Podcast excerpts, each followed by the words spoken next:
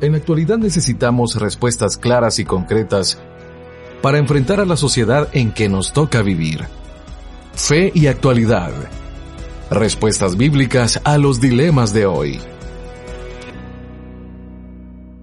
Saludos queridos amigos, soy Gonzalo Chamorro, un placer darle la cordial bienvenida a este su espacio de fe y actualidad un segmento que pretende responder desde una perspectiva bíblica, teológica, histórica, científica a los dilemas morales que nos plantea el escenario contemporáneo. Y como ustedes saben, parte de los aportes que hacemos como fe y actualidad es entrarle al texto bíblico de manera más profunda, de manera más concienzuda, para poder aportarles a ustedes en cuanto al conocimiento de las Sagradas Escrituras. Y hoy queremos retomar la serie del Evangelio de Juan. Específicamente estaremos reflexionando en, el capítulo 12, verso 20 en adelante donde se nos toca el caso de los griegos. Pero no me encuentro solo, me encuentro muy bien acompañado y le doy la cordial bienvenida a Nelson Morales. Nelson, qué bueno compartir nuevamente junto contigo a través de eh, Fe y Actualidad. Bienvenido. Gracias, igualmente. Qué privilegio estar nuevamente contigo y conversar estos temas tan lindos del Evangelio de Juan. Así es, y otra también buen amigo del programa Fe y Actualidad, me refiero a Don David Suazo. Don David, qué bueno compartir nuevamente con usted. Estuvimos hace poquitos días atrás hablando acerca del Sermón del Monte y hoy podemos compartir también sobre el Evangelio de Juan. Bienvenido. Sí, gracias Gonzalo, qué bueno estar de nuevo en, en el Evangelio de Juan, porque al principio estuve casi en todos los, en todos los programas y en todos los eh, capítulos, pero luego ya no, por diversas razones y ahora de nuevo, qué alegría volver, volver al programa con el Evangelio de Juan. Así es, así que el tema que nos convoca el día de hoy es unos griegos buscan a Jesús y queremos recordarte las vías de comunicación a través del Instagram y del Facebook. Nos encuentras como fe y actualidad. Y para introducir esta temática le damos la cordial bienvenida a nuestra buena amiga Sharon Herrera. Sharon, bienvenida.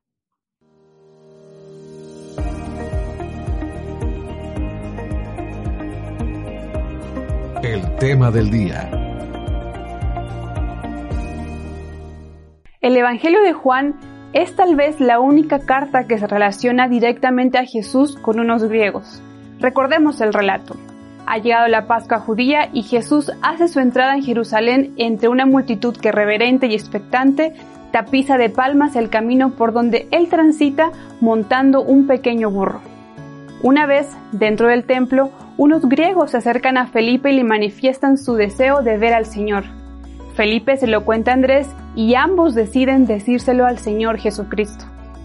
Los estudiosos han buscado una explicación para Juan 12:20.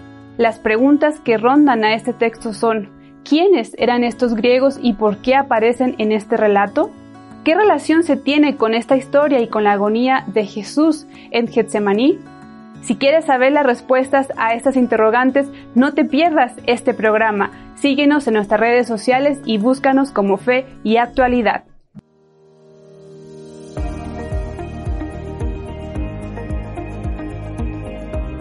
El tema del día. Gracias, Sharon, por introducirnos a la temática del día de hoy. Unos griegos buscan a Jesús y nuevamente te invitamos a que puedas participar junto con nosotros a través de las redes sociales. Nos encuentran en Instagram o en Facebook como Fe y Actualidad. Y compártenos la respuesta a la pregunta del día. ¿Qué importancia tiene el relato de los griegos para la misión de Jesús? Estaremos intentando responder a lo largo del programa este tópico, esta temática que es de suma importancia. Y cada vez que eh, volvemos a una serie o inclusive hablamos de pasajes difíciles de las escrituras o estudiamos un tema del texto bíblico, obviamente queremos ponernos a ustedes en contexto y hablar sobre los argumentos generales. En este caso, Nelson, cuéntanos un poco sobre el argumento general teológico del Evangelio de Juan para poner en contexto a nuestros queridos amigos de la comunidad de fe y actualidad. Claro, eh, recuerden que hemos estado conversando del Evangelio y, cómo el libro está dividido en, dos grandes bloques eh, y este cierra el primer bloque, el bloque que se conoce como el libro de las señales. Y a través del libro se ha venido mostrando distintas señales de Jesús que culminan con el capítulo 11, con Lázaro resucitado. Es la, la señal más grande antes de la resurrección de Jesús. Así que eh, todo el libro persigue, Juan lo dice al final del libro, que las cosas que ha escogido del milagro de Jesús, esas señales son para que las personas crean que el Mesías tiene nombre y se llama Jesús. Así que a través de las distintas escenas que hemos venido compartiendo, eh, el evangelista va dibujando quién es ese Mesías. Ese Mesías no es simplemente una buena persona, un, ser humano que enseñó buenas cosas, es eh, el creador, el que estuvo con Dios desde el principio, que se hizo hombre y habitó entre nosotros y vimos su gloria. Y a través de eso, eh, el, desde el capítulo 1, la introducción va desarrollando este tema y llega aquí justo a la entrada triunfal, en, la última semana de, de la pasión, y eh, se, se, enlaza entonces con eh, la temática siempre de, de Jesús proyectándose como el, la señal, como el Mesías. De hecho, en el capítulo 12 se nos va a decir que con todo y que Jesús hizo todas esas señales, la gente no creyó. Claro. Es, es, básicamente en, en temas globales la, las líneas de, de, cómo es que el evangelista va trazando a Jesús en el Evangelio. Y es interesante, don David, eh, lo que nos explica Nelson para ponernos en contexto general, porque nos da una conexión directa para el contexto particular del capítulo 12 y precisamente en este capítulo aparece una fiesta que es de suma importancia para el pueblo de Israel y también para algunas naciones extranjeras que asistían a esta fiesta o que tenían curiosidad por el monoteísmo de, del pueblo de Dios y poder indagar acerca de esa moralidad, espiritualidad que estaba presente en esta fiesta. Cuéntanos un poco sobre el contexto más específico del capítulo eh, 12 en el cual estaremos reflexionando y posteriormente, por supuesto, específicamente en el caso de los griegos que buscan a Jesús, don David. Sí, el capítulo comienza eh, ubicando eh, las escenas en un periodo de tiempo bien determinado. Y dice claramente el primer versículo, seis días antes de la Pascua. Uh -huh. Y entonces a partir de ahí se van desarrollando varias, varias cosas y este, algunas de ellas pues ya fueron eh, explicadas. Eh, y vuelve, el, tema de la resurrección de Lázaro eh, es recurrente. Eh, aparece de nuevo aquí. Jesús de, hecho está en la casa de Lázaro. Está en la casa de Marta, María y Lázaro. Ahí comienza el capítulo eh, y ahí sigue eh, el, el, el, capítulo, ahí está el ungimiento de, de, María, de los pies de Jesús, eh, ahí está también el complot de, de los líderes que ahora planifican matar no solo a Jesús, sino matar también a Lázaro. Uh -huh. En el capítulo 11 se, se habla del complot para matar a Jesús. Eh, Aquí ya, ya van dos, eh, este, ya, ya, el complot es para matar a dos. Eh, y, él, él, lo narra, aquí Juan lo dice muy bien. Eh, y luego, pues ya en ese escenario de la, de la, del inicio de las celebraciones de la festividad de la Pascua, es que aparece pues eh, la, la, entrada triunfal, eh, aparece todo, todo ese cuadro y, y Ahí aparecen pues nuestros invitados especiales, los, los griegos, que, que este, formarían parte tal vez de, de, un grupo de personas que venían a la fiesta también, como has mencionado, tal vez. Prosélitos, temerosos de Dios, quizás. Quizás no prosélitos, pero por lo menos simpatizantes. Uh -huh. sí. Okay. Y eso nos llama mucho la atención, eh, Nelson. Y, y, antes de hablar un poco más de los griegos, eh, cuéntanos un poco eh, de qué se trataba la fiesta de la Pascua, el Pesaj, eh, porque recordamos, ¿verdad?, que era un espacio litúrgico muy importante donde se recuerda eh, la historia de Israel desde eh, historias relevantes, narrativas relevantes como los tiempos de la esclavitud en Egipto, la libertad o la liberación y otros elementos que le van dando identidad a la nación. Es decir, eh, desde tus estudios, desde tu perspectiva, ¿qué relevancia, qué importancia tenía para el pueblo de Israel esta fiesta en cuanto a cultura y en cuanto a espiritualidad, Nelson? Bueno, es una de las tres fiestas más importantes del calendario judío. era tan importante que muchos judíos ahorraban, de los que vivían lejos en, el imperio, ahorraban toda su vida para viajar a Jerusalén en alguna de estas tres fiestas.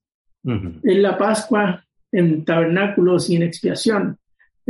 esas fiestas eran sumamente importantes y esta lo es. Y, um, marca, como ya mencionaste, la salida de Egipto. ¿eh? y evoca la liberación, no, no solo de, Egipto, sino de, los imperios. Y hay que recordar que, Israel, en este momento los judíos están bajo el imperio romano, así que celebrar la fiesta evoca también esperanza de, salir de ese, de ese yugo de esclavitud de Roma también. Así que eh, tiene implicaciones políticas para los judíos en, su celebración, no solo teológica. Pero es una fiesta sumamente importante estaría a este punto de la historia ya un montón de gente llegando a Jerusalén desde distintos lugares para celebrar, este, con animales para sacrificar, comprando, intercambiando eh, dineros ahí en el templo para poder hacer las ofrendas. Así que mucho movimiento, mucha gente y la importancia es tremenda. Claro, y eso es interesante, don David, y medianamente lo hemos mencionado, pero es una fiesta que nos conecta con la identidad de la nación, nos conecta con ese anhelo de liberación, no solo, como decía Nelson, de Egipto, sino en este contexto del imperio romano. Y por eso llama mucho la atención que Juan el Evangelista incluya eh, el caso de estos griegos eh, que quieren acercarse a Jesús, que quieren preguntarle a, Jesús, que quieren conocerlo, debido a que no encontramos mayores referencias en los sinópticos y Juan lo coloca eh, en este contexto porque pues pareciera que tiene propósitos elementales para definir la misión de Jesús, don David. Sí, es un dato interesante y, y único en realidad, singular en el caso de Juan. Eh, bueno, la celebración de la Pascua en este contexto, en el contexto del tiempo de Jesús, eh, era un poco, digo yo, paradójica, pues eh, celebraban una liberación, celebraban la salida de Egipto, pero no estaban libres. Este, estaban bajo el, yugo de los, de los romanos eh, así que como que adquiría un, digamos, un, sentido más, eh, como más eh, importante, incluso escatológico. en, la Pascua, la celebración de la Pascua terminaba con una esperanza de la venida del Mesías. y, seguramente eso este, estaba en la mente de todos. Y muy probablemente estos griegos que menciona Juan eh, eran, este, formaban parte de, un grupo, se les llama temerosos a muchos. Temerosos es una expresión que se usa a lo largo del Nuevo Testamento para hablar de gentiles, eh, temerosos de Dios. Eh, algunos dicen que no eran necesariamente prosélitos. Claro porque prosélito significaba ya someterse a todo, ¿no? Eh, y, probablemente estos no estaban, este, no, estaban sometidos a todo, probablemente estaban en las sinagogas, probablemente participaban en, cosas este, este, así normales, pero no, no se cree que no participaban en, las cosas más del templo, eh, en, todas las festividades. Eh, Así que... ¿Habrá, sido, ¿Habrá algo sido así como el caso del etíope, don David, de hecho, capítulo 8, ¿verdad? O quizás Cornelio, eh, una, una similitud, probablemente la característica, la identidad de estos griegos, don David? Tal vez más Cornelio. El etíope probablemente sí era más, eh, porque está leyendo las escrituras, tiene acceso a, rollos, eh, este, tal vez más parecido a, Cornelio, allá en, Hechos 10. Eh, eh, bueno, y lo interesante es que Juan solo los menciona, menciona que hablaron con Felipe, eh, tal vez buscaron a Felipe porque Felipe tiene un nombre griego. Así es. Este, y Felipe va con Andrés y, van con Jesús. Y luego los griegos desaparecen. Entonces, ¿Qué pasó? Hay una conexión teológica desde Isaías muy importante en el pasaje. Eh, porque conecta la llegada de los griegos que representan a los gentiles viniendo a Jerusalén a ver al Mesías con la hora. Mi hora ha llegado. Es, eh, a lo largo del libro, Jesús, desde, recuerdan con María, había dicho, mi hora no ha llegado. Y luego, cuando los hermanos le dicen que vaya a la fiesta, le dice, mi hora no ha llegado, pero ahora llegan los griegos a preguntar por el Mesías y este, la hora ha llegado. Eh, están llegando los gentiles en la culminación de la historia salvífica. Por eso es muy relevante. Y, recuerdan, en, Isaías dice que, que, los gentiles jalarían al judío, por favor, llévanos a Jerusalén porque queremos aprender. ¿Sí? Eso está detrás de Juan y la teología juanina del Mesías, el Mesías que, está trayendo el reino, lo nuevo, el nuevo pacto. todas esas cosas van a surgir en el capítulo 13, capítulo 14, 15, en el discurso del aposento alto. Y, y, aquí es como el presagio de lo que viene. Exactamente. Es un gran punto para marcar eh, la misión de Jesús eh, eh, en la tierra, Nelson, no solo en cuanto a su nacimiento, no solo en cuanto a su mensaje, sino en el proceso en vías de la muerte para poder cumplir con lo establecido en el Antiguo Testamento. Y seguiremos conversando de estos tópicos y de estos temas y por eso, queridos amigos, a ustedes les queremos invitar a que sigan respondiendo la pregunta del día. ¿Qué importancia tiene el relato de los griegos para la misión de Jesús? Te recordamos que las vías de comunicación pueden ser a través de Instagram o Facebook. Nos encuentras como Fe y Actualidad y te invitamos a que puedas compartir el programa y los contenidos que desarrollamos a través de Fe y Actualidad para que tanto ustedes como nosotros podamos seguir instruyéndonos en las Sagradas Escrituras. Hoy nos encontramos hablando acerca del tema Unos griegos buscan a Jesús. Haremos una breve pausa. No te desconectes. Esto es fe y actualidad.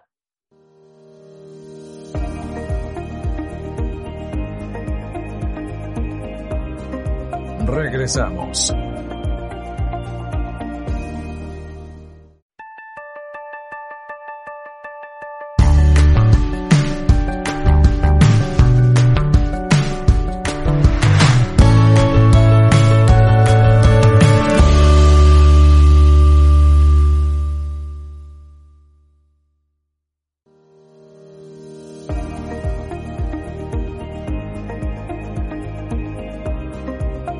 Continuamos.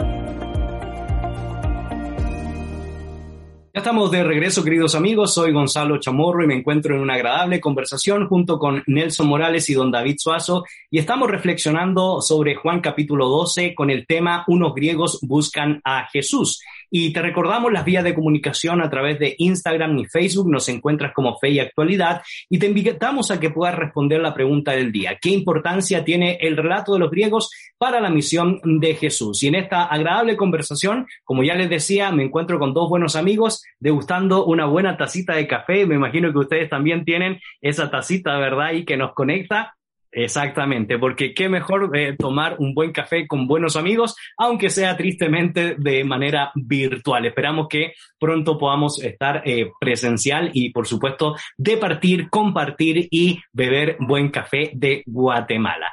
Estamos, eh, por supuesto, Nelson, planteando ciertos elementos que son importantísimos en torno a la misión de Jesús, en torno al mensaje de Jesús y en torno al propósito del advenimiento del Mesías a este mundo. Y uno los elementos que nos empezabas a conectar eh, con el Antiguo Testamento y el surgimiento de los griegos es que no necesariamente es algo aislado en el argumento de Juan, sino más bien tiene un propósito a destacar, a enseñar, a poder marcar un hito en el capítulo 2 en adelante que comienza, por supuesto, las vías rumbo a la muerte de nuestro Señor Jesucristo. Eh, cuéntanos un poco sobre esa temática y también tu opinión acerca de quiénes eran estos griegos, porque han habido algunas interpretaciones, algunos han dicho hasta que eran judíos helenizados, pero ¿realmente habrán sido judíos helenizados o realmente eran personas que provenían de algún espacio geográfico, orográfico de Grecia?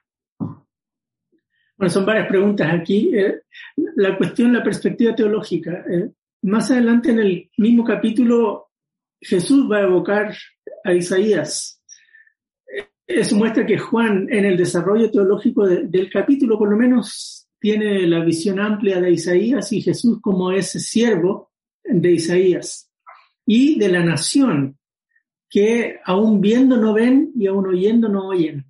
Eh, así que el, tema es importante y por eso la conexión con los griegos, porque eh, se da esa paradoja que los gentiles sí quieren conocer al Mesías y, acercarse al Mesías viniendo desde lejos, pero el pueblo de Dios, eh, el Israel en, Isaías, es, el mismo testarudo de los judíos en, en tiempo de Jesús, que viendo al Mesías no quieren ver y oyéndolo no quieren oír. Así que la, conexión teológica es muy, muy fuerte, muy importante, eh, y, aunque es muy circunstancial, y, don David dio en el clavo con, buscan a Felipe porque Felipe es el nombre del papá de Alejandro Magno. Claro. Este, y, él es eh, un, personaje importante y mucha gente adquirió esos nombres eh, en honor a esos personajes. Por eso Felipe tiene ese nombre. Y probablemente Felipe hablaba griego también, se, presume, porque esta gente llega y, lo más probable es que no hablaba eh, arameo, sino griego, y se acercan al que habla griego y él les traduce a los demás. Claro, que vale la pena recordar, Nelson era la lengua franca de la época. Claro, sí, el griego era como decir, hablaba inglés hoy. Ahora, respecto a los personajes eh, griegos y su origen, es posible, algunos han argumentado lo que tú mencionabas, eh, eh, de hecho, el Enes eh, lo usa Lucas para describir, por ejemplo, en, Hechos 5, a las, no, pero en Hechos 6, a, las viudas, a las viudas que eran desatendidas, viudas de, de, judíos que habían venido para la fiesta de tabernáculo, sí, de Pentecostés, perdón, habían venido a la fiesta de Pentecostés y, este, se convirtieron al, Señor Jesucristo y, están ahí sin, sin resguardo económico y se les llama eh, las viudas griegas.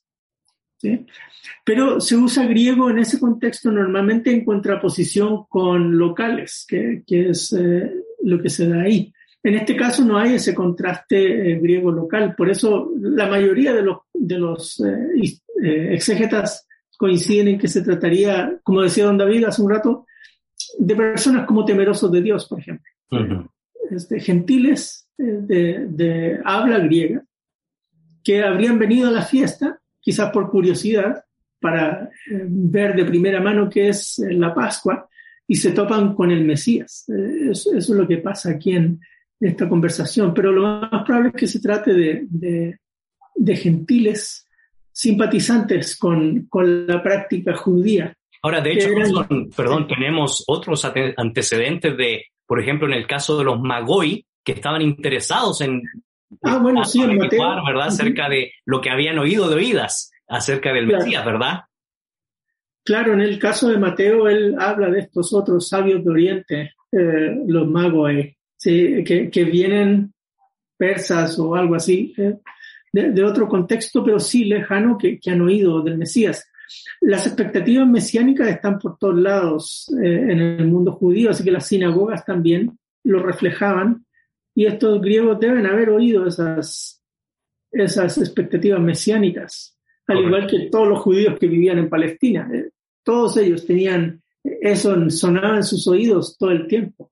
Correcto. Y eso es interesante, don David, lo que nos plantea Nelson, porque había muchas personas que estaban interesadas por entender o comprender la verdad o poder ratificar la existencia del Mesías prometido y probablemente es este el caso de los griegos, pero hay un argumento, como ya plantearon ambos, un argumento teológico mayor que Juan quiere destacar porque comienza a llegar la hora del Hijo del Hombre y eso da una pauta muy importante porque el mensaje de salvación, el, del advenimiento del reino, no solo se limita a una nación, a un pueblo o una identidad específica, sino también considera a, inclusive a los helenizados o a cualquier persona del globo terráqueo. desde su perspectiva, ¿verdad? Eh, teológicamente, ¿qué relevancia y qué importancia tiene esto para el argumento eh, general del Evangelio de Juan? Y brevemente, ¿cuál era la opinión del judío de a pie respecto a los helenos o los griegos?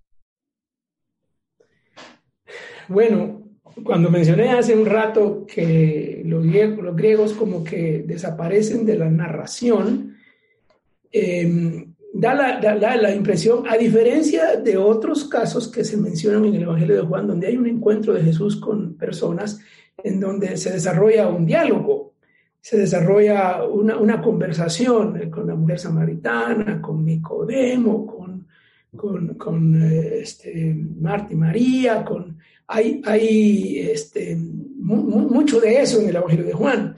Eh, aquí no, eh, aquí no hay un diálogo, este, aparentemente los griegos eh, vienen y, tal vez hicieron alguna pregunta, ¿no? Tal vez eh, le preguntaron, este, explícanos, tú eres el Mesías o explícanos. Eh, y luego viene todo lo que Jesús dice, que, que así que los, lo que yo saco de esto es que los, no hubo necesidad de más eh, como que la inquietud o la curiosidad eh, quedó, quedó resuelta. Y el contraste, bien eh, hecho el, asunto del contraste entre el interés de los griegos, y el desinterés de los judíos, la búsqueda de los griegos y el, digamos, la incredulidad, se, se, menciona la incredulidad ahí. Eh, y como dijo Nelson hace un rato, se cita Isaías. Y es curioso que el texto que se cita es un texto muy popular, Isaías 6, este, donde, donde Dios manda a Isaías a quién enviaré y quién, y que ese texto menciona que el profeta va a hablar, pero también menciona que el pueblo no va a escuchar. Eh, este, viene de Isaías y lo trae aquí, eso lo trae a colación aquí en, en este, en esta escena, digamos, eh, para, en cierto modo, sí, como, como poner en evidencia la incredulidad del pueblo, por lo menos frente a la, al interés de los griegos. Y, los judíos, eh, bueno, los judíos tenían mal concepto de todos los gentiles, sin importar de cuál nacionalidad fueran o de cuál... Eh, tenían, tenían un concepto muy, muy, muy este, este, malo, muy despreciativo de los gentiles en general. ¿eh? Correcto. Y, por supuesto, en este contexto, los romanos eran los peores, pues los romanos eran los más odiados, digamos, porque eran los que estaban ahí ocupando, con un ejército de ocupación. Este, los griegos eh, probablemente no eran tan odiados como los romanos, eh, porque eran, representaban una cultura más fina, digamos, y mm. representaban este, otras, cosas distintas de lo que los romanos eh, representaban. Eh, pero había mucha influencia griega, eso sí, mucha influencia griega en, en la cultura eh, ahí, y entonces estaban acostumbrados, incluso hablaban el idioma, pues. o sea que, que, tenían, tenían mucha más relación histórica y cultural con los griegos, que también habían conquistado Palestina en los siglos anteriores, ¿no? Eh, Correcto. Este, tenían mucho más contacto y mucha más relación, eh, digamos, más, como más amistosa. Eh, recuerden que en el norte había una región que se llamaba Decápolis, es decir, 10 ciudades, y se hablaba de esas ciudades como más cultura griega.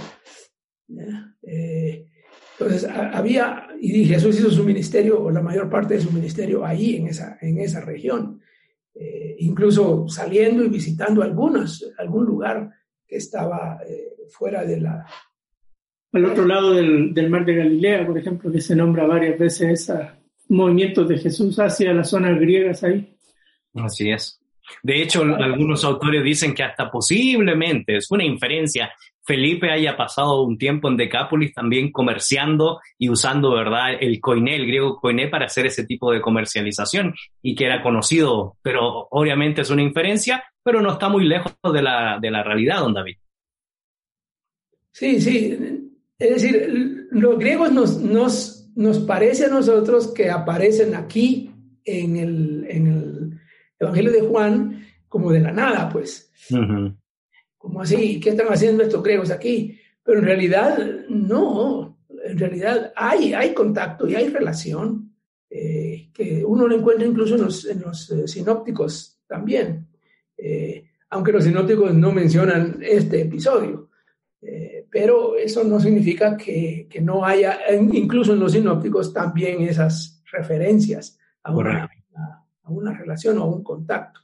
Correcto. Y es interesante entonces, Nelson, porque viene la respuesta de Jesús y precisamente ratifica lo que yo mencionaba hace un momento, verso 23, ha llegado la hora para que el Hijo del Hombre sea glorificado y pareciera que expusiera al Señor Jesucristo una paradoja.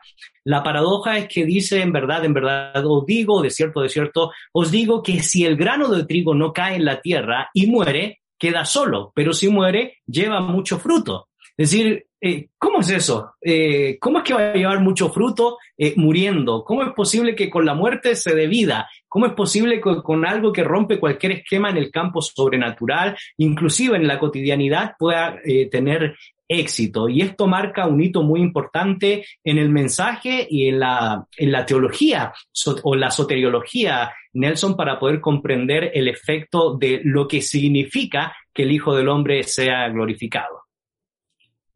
Sí, este, y otra paradoja es que para el Evangelio de Juan, que el Hijo del Hombre sea levantado es glorificación. la glorificación no solo es la resurrección, es la crucifixión. Y, y, ese doble significado es el que usa Jesús en el siguiente párrafo del 27 en adelante, que les causa rareza a, los, a las multitudes que están oyéndolo, porque él habla de que él tiene que ser levantado y ellos dicen, pero ¿cómo es que va a morir? Pero él no está hablando del levantado exactamente la, la crucifixión, sino la glorificación que la crucifixión implica. Este, es la manera que Dios Padre hace que el Hijo vuelva con él. Este, como comienza el capítulo 13, ¿no? Diciendo que, que eh, él ya se da cuenta que va de vuelta hacia el Padre. Y y, está en este punto culminante de su historia salvífica, donde ya llegó la hora. Este, la, hora, y esa hora implica pasar por la muerte, y él entiende muy bien ese mensaje, que para poder ser eh, glorificado y, estar con el Padre tiene que morir, pero morir implica traer bendición, eh, traer eh, vida. Y eso es lo que va a decir 25 también, esa paradoja, que, que si uno realmente eh, quiere ganar de dar. Y, en este caso, eh, Jesús eh, quiere ver la gloria del Padre en él restituida. Y, eso implica obedecerlo hasta el fin y, dar su vida por nosotros.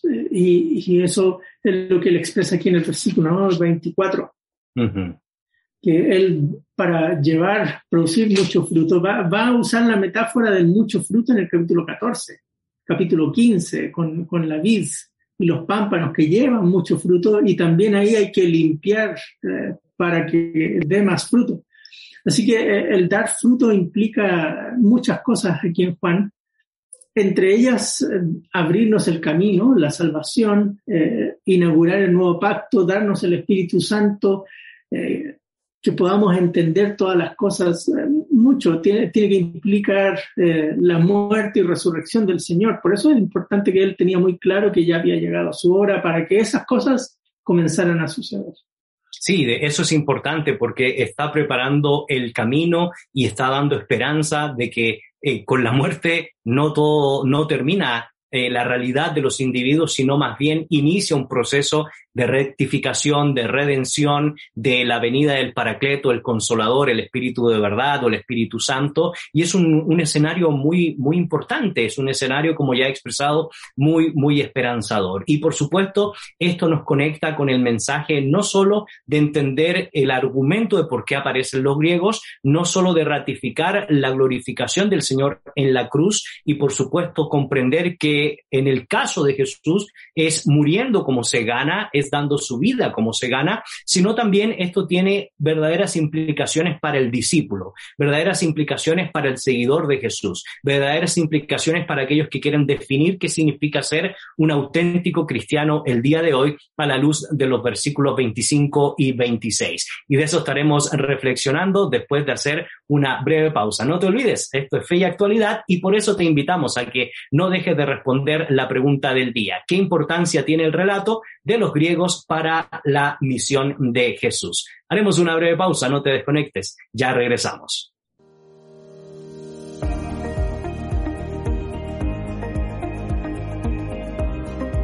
Regresamos. El Sermón del Monte es, probablemente, el discurso más conocido de Jesús. Dicho sermón adquiere una notable relevancia por su tema, la justicia del reino. En este libro, el doctor David Suazo no solo elabora un comentario exegético al Sermón de la Montaña, sino que también agrega sus particulares reflexiones pastorales, hermenéuticas y teológicas según el contexto. En otras palabras, este libro nos exhorta a obedecer y a enseñar a obedecer la justicia del reino.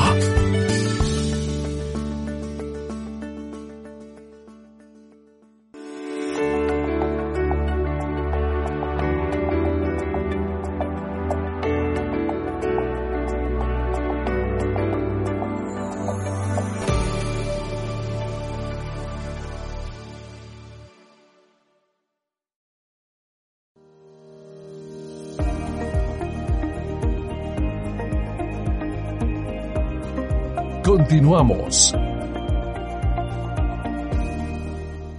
Ya estamos de regreso nuevamente, queridos amigos. Soy Gonzalo Chamorro y por supuesto aquí con mis amigos tomando una buena tacita de café. ¿Qué tal si mostramos la tacita, verdad? Para que vean que realmente disfrutamos estudiar las Sagradas Escrituras, pero también disfrutamos tomar un buen eh, café en torno a una conversación con buenos amigos, pero qué mejor y qué refrescante poder estudiar las Sagradas Escrituras. Y en ese sentido, nosotros recordamos que la palabra de Dios no solo tuvo eco en los primeros lectores, sino que sigue teniendo eco para aquellos que se dicen ser seguidores de nuestro Señor Jesucristo. Y por lo tanto, don David, como terminamos el segmento anterior, eh, ya hemos intentado responder acerca de la aparición de los griegos y lo que, cómo lo utiliza Juan para el contexto, ¿verdad? De eh, su teología y por supuesto para la, la alta cristología que él tiene. Hemos hablado y eh, hemos inferido algunas cosas interesantes de por qué los griegos se acercan a Felipe y hemos también mencionado brevemente la respuesta del Señor Jesucristo,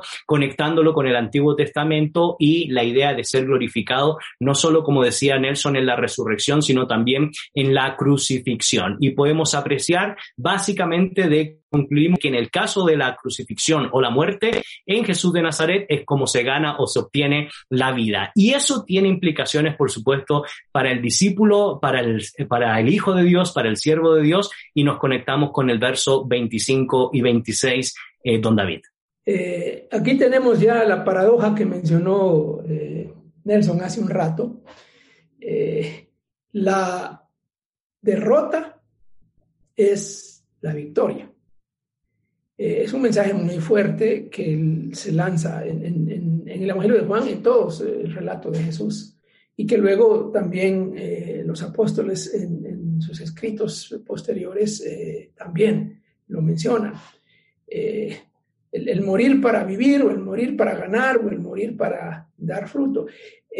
más adelante se habla de la victoria sobre el príncipe de este mundo allá en el versículo 31, el juicio de este mundo ha llegado ya y el príncipe de este mundo va a ser expulsado. Eh, entonces, eh, la muerte de Cristo en la cruz habría sido vista por todos como una derrota.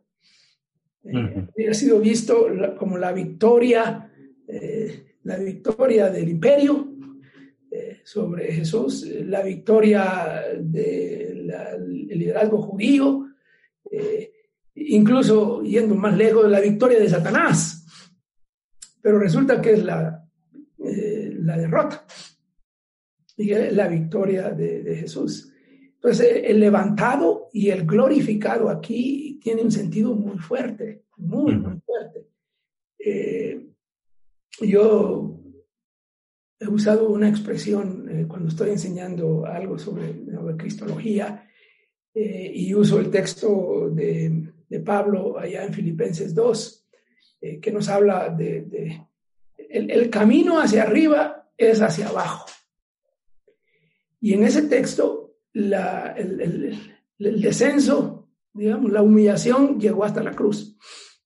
Y eso dice ahí, la muerte de cruz. Y luego dice que la exaltación es por causa de eso. Por esto Dios lo exaltó. Eh, entonces, digamos que la implicación, porque Pablo lo dice, haya en vosotros ese mismo sentir que hubo en Cristo Jesús. En otras palabras, nosotros como que también tenemos que morir, pues, como que tenemos que, que bajar para subir. El camino hacia arriba es hacia abajo. Aquí está, hay que enterrar la semilla y se entierra la semilla y brota y sale la, la planta. Aquí habla Jesús de que va a ser levantado. ¿eh? muere y será levantado y será glorificado. Es todo un, un concepto que, que, no, no hemos logrado asimilar del todo, porque hoy, el mundo de hoy es un mundo muy exitista, un mundo que valora el éxito y el bienestar. Y Jesús está hablando lo contrario. Claro. De hecho, rompe con el hedonismo tan común de esta época. ¿No es así, don David? Claro. Y luego, pues lo conecta con, la gente no entiende, ahí dice que no entiende, no logra captar lo que Jesús está diciendo. Eh, ¿Qué es eso de ser levantado? ¿Qué es eso de, verdad? No, no, no logra captar. Eh, y en medio hay una eh, voz sobrenatural que, que este, confirma lo que Jesús está diciendo y, unos eh, oyen, otros no oyen, eh, unos pareció que era un trueno, otros, y Jesús dice, no, esa voz no es de ustedes, esa voz es de... Eh, confirma. Correcto. Entonces, hasta, hasta hay un respaldo, digamos, celestial a las palabras de Jesús aquí. Excelente.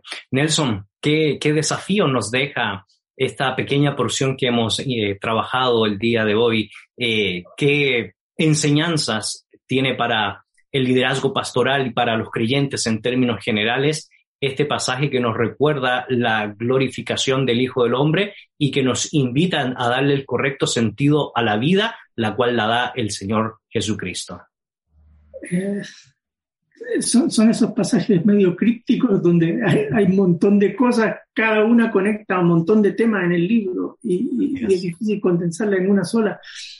Pero yo diría que Jesús nos presenta el modelo, el modelo que debemos seguir. Eh, en, la imitación de Cristo eh, debemos seguir ese modelo de, como dice, el que ama su vida la pierde y el que aborrece su vida en este mundo la conservará para vida eterna, dice el 25. Y luego, si alguno me sirve, que me siga.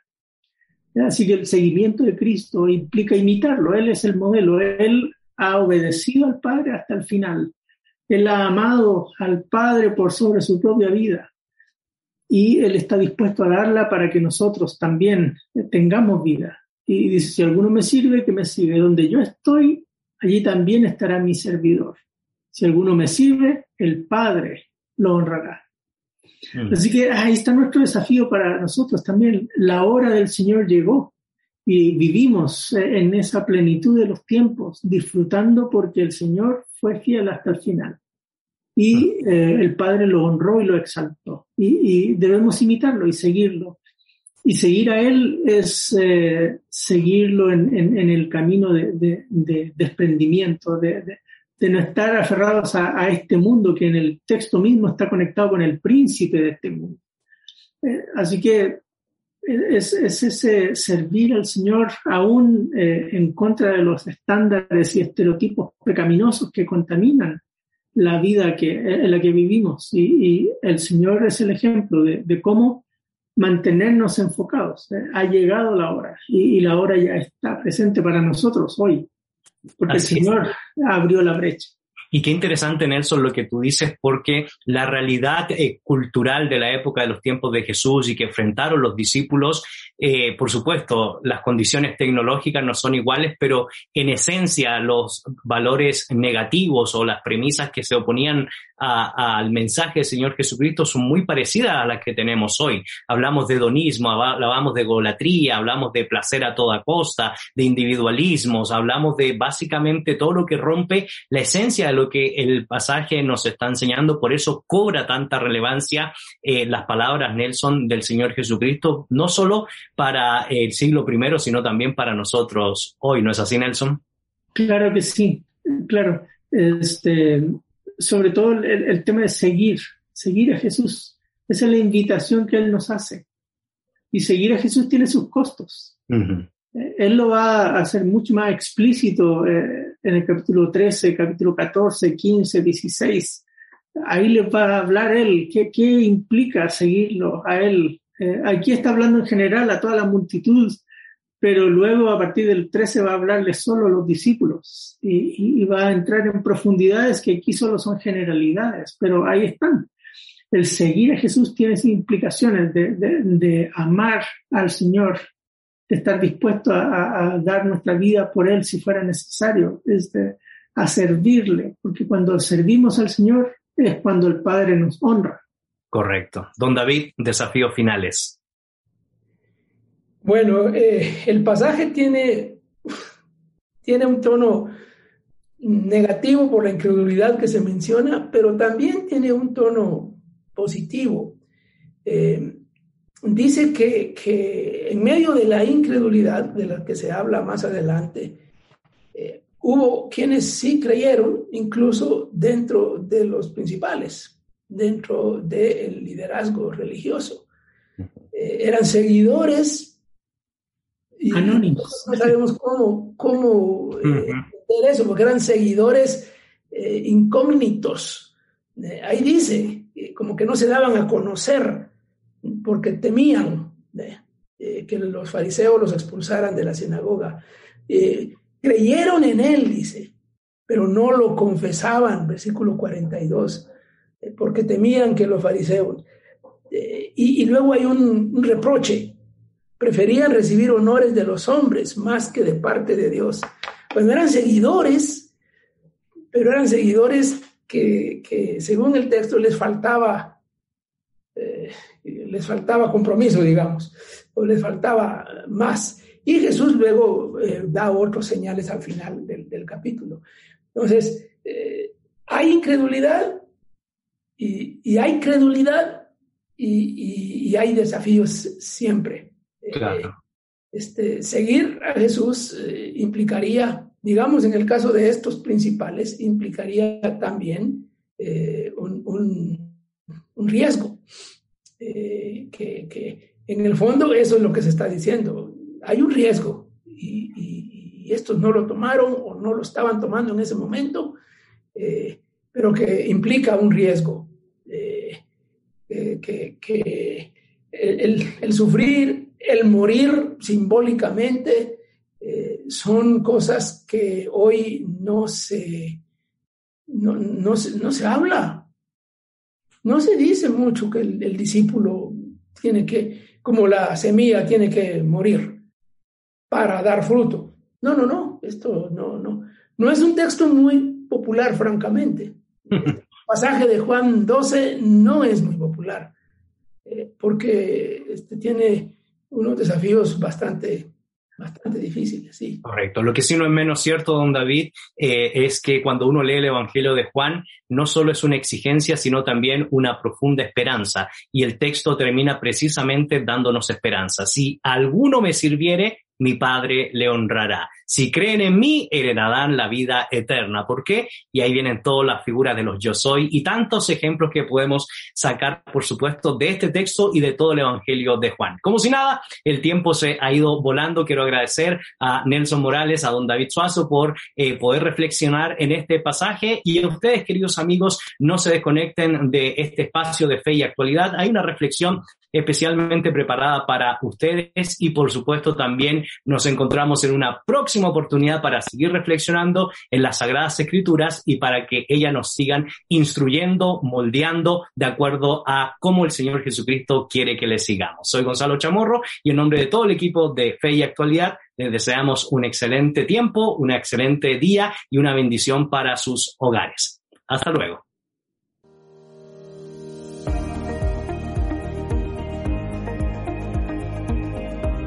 La reflexión con Gonzalo Chamorro.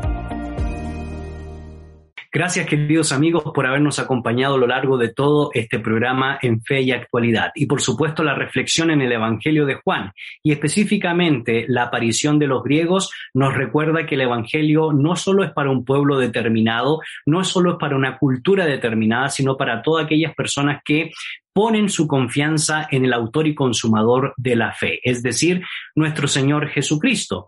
Y es interesante porque el Evangelio, que es una buena noticia, no solo se transmite con el intelecto, no solo se transmite con el corazón, sino también con la auténtica guía del Espíritu Santo, para todos aquellos que crean en su nombre y puedan tener la libertad, el derecho y la potestad de llegar a ser hijos de Dios. Por eso cuando uno lee el tema central del Evangelio de Juan, uno no puede ligarse del capítulo 20, para que todos aquellos que en él crean puedan llegar a ser hijos de Dios. Y somos hijos de Dios nada más y nada menos que porque el Padre nos ama y porque su gracia y su misericordia nos justifica de todo pecado. Así que la invitación es a creer en Jesús, pero también a proclamar estas buenas nuevas, no solo en nuestro contexto, no solo en nuestro vecindario, sino que hasta lo último de la tierra. Y por eso la reflexión que quisiera compartir con ustedes el día de hoy es una reflexión que surge a partir del libro de los Hechos de los Apóstoles, aunque cuando uno estudia básicamente este texto también le podríamos llamar los Hechos de la guianza del Espíritu Santo,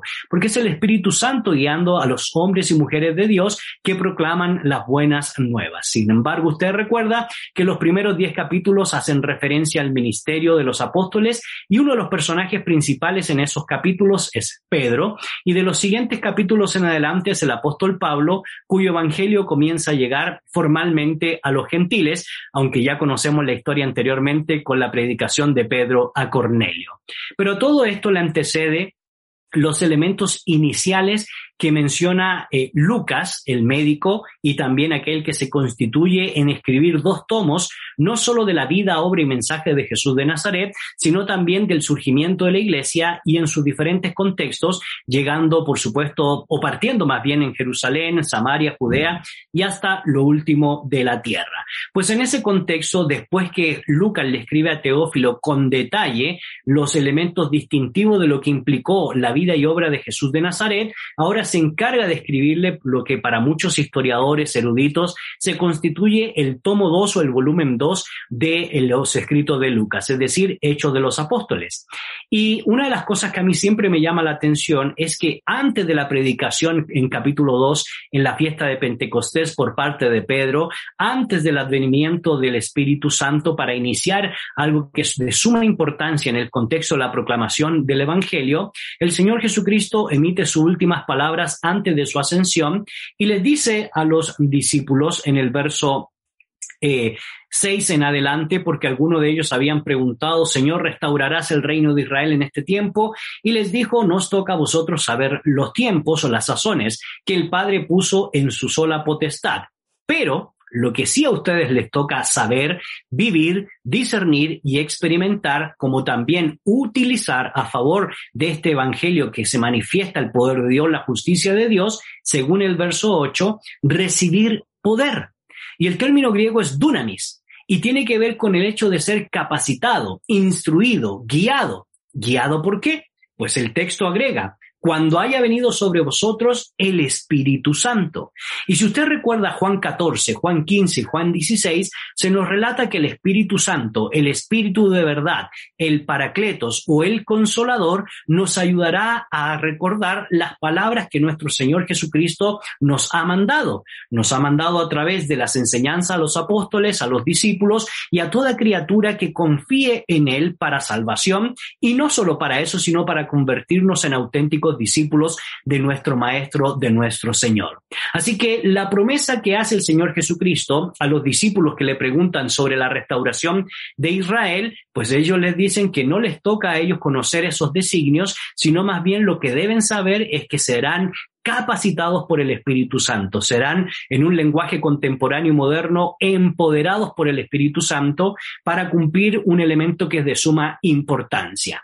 Me serán testigos en Jerusalén, en toda Judea, en Samaria y hasta lo último de la tierra. Y el verso 9 termina esa parte histórica que es de suma importancia porque habiendo dicho estas cosas, viéndolo ellos, fue alzado y le recibió una nube que le ocultó de sus ojos, y estando ellos con los ojos puestos en el cielo, entre tanto que él se iba, he aquí se pusieron junto a ellos dos varones con vestiduras blancas, los cuales también les dijeron, varones Galileos, ¿por qué estáis mirando al cielo? Este mismo Jesús que ha sido tomado de vosotros al cielo, así vendrá como lo habéis visto ir al cielo. Así que el capítulo 1 y especialmente del verso 8 en adelante, es la promesa del advenimiento del Espíritu Santo, quien nos empodera, nos capacita, nos guía y nos instruye a poder cumplir a cabalidad las palabras que el Señor Jesucristo nos ha mandado, nos ha enseñado. Textos como el capítulo 5, 6 y 7 del Sermón del Monte, donde encontramos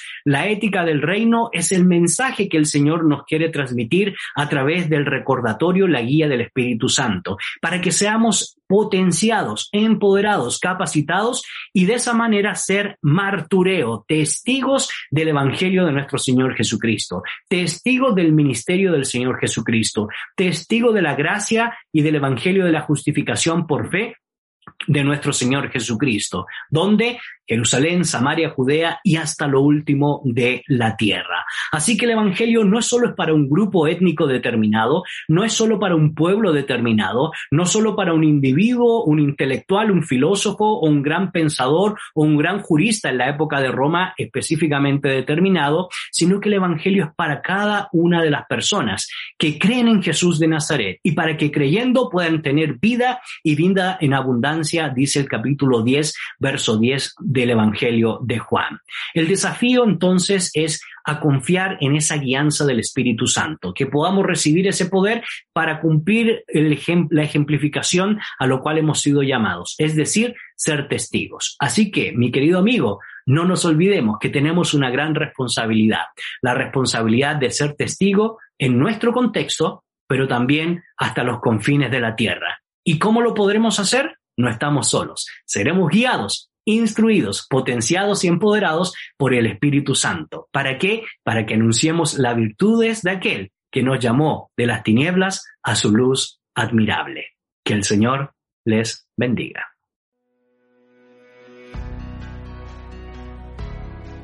En la actualidad necesitamos respuestas claras y concretas para enfrentar a la sociedad en que nos toca vivir. Fe y actualidad Respuestas bíblicas a los dilemas de hoy.